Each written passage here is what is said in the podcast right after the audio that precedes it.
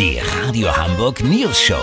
Die witzigsten Nachrichten der Stadt. Mit Olli Hansen, Jessica Burmeister und Peter von Rumpold. Guten Tag. Zwei Jahre schon müssen wir uns mit dieser Pandemie rumschlagen und offenbar ist immer noch kein Ende in Sicht. Natürlich wurden Corona und der Lockdown in Songs und Romanen bereits verarbeitet, doch Theater, Oper und Musical machten bisher einen großen Bogen um das heikle Thema. Bis gestern. Gestern Abend gab es eine der wahrscheinlich umstrittensten Uraufführungen Corona, das Musical.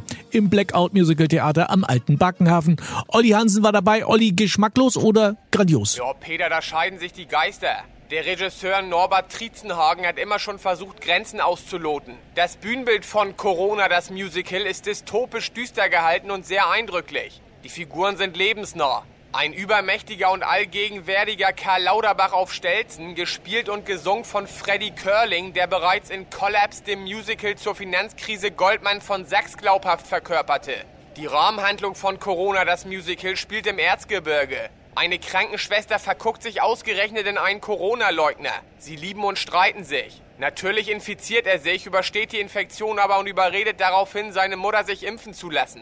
Der Chor, die FFP3 Mask Singers, ist definitiv beeindruckend. Sehr gut auch Josephine von Anstetten als böse Delta-Variante. Das Vakzinale am Schluss mit dem vielleicht für manchen etwas zu gefühlsduseligen Can You Feel the Peaks Tonight entließ die Zuschauer mit sehr unterschiedlichen Gefühlen aus dem Saal. Ganz toll. Die Kostüme und die Maskierungen doch, hat mich sehr berührt. Eine Frechheit war das. Alles Impfpropaganda und dann nicht mal Desinfektionsspray auf dem Klo. Ganz wunderbar, aber mein Impfpass hat keiner kontrolliert. Die gehören alle lebenslang in Quarantäne, die das verbrochen haben. Ja, ich bin voll so eingepennt. Lass so machen, Peter. Sollte ich mir hier was weggeholt haben, melde ich mich nochmal. Habt ihr dann exklusiv, okay? Ja, vielen Dank, Olli Hansen. Kurznachrichten mit Jessica Burmeister. Verkehr, der neue Bußgeldkatalog ist da.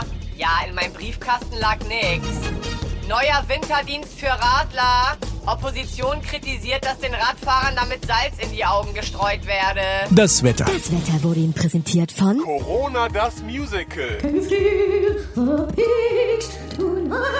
Das war's von uns. Wir hören uns morgen wieder. Bleiben Sie doof. Wir sind es schon.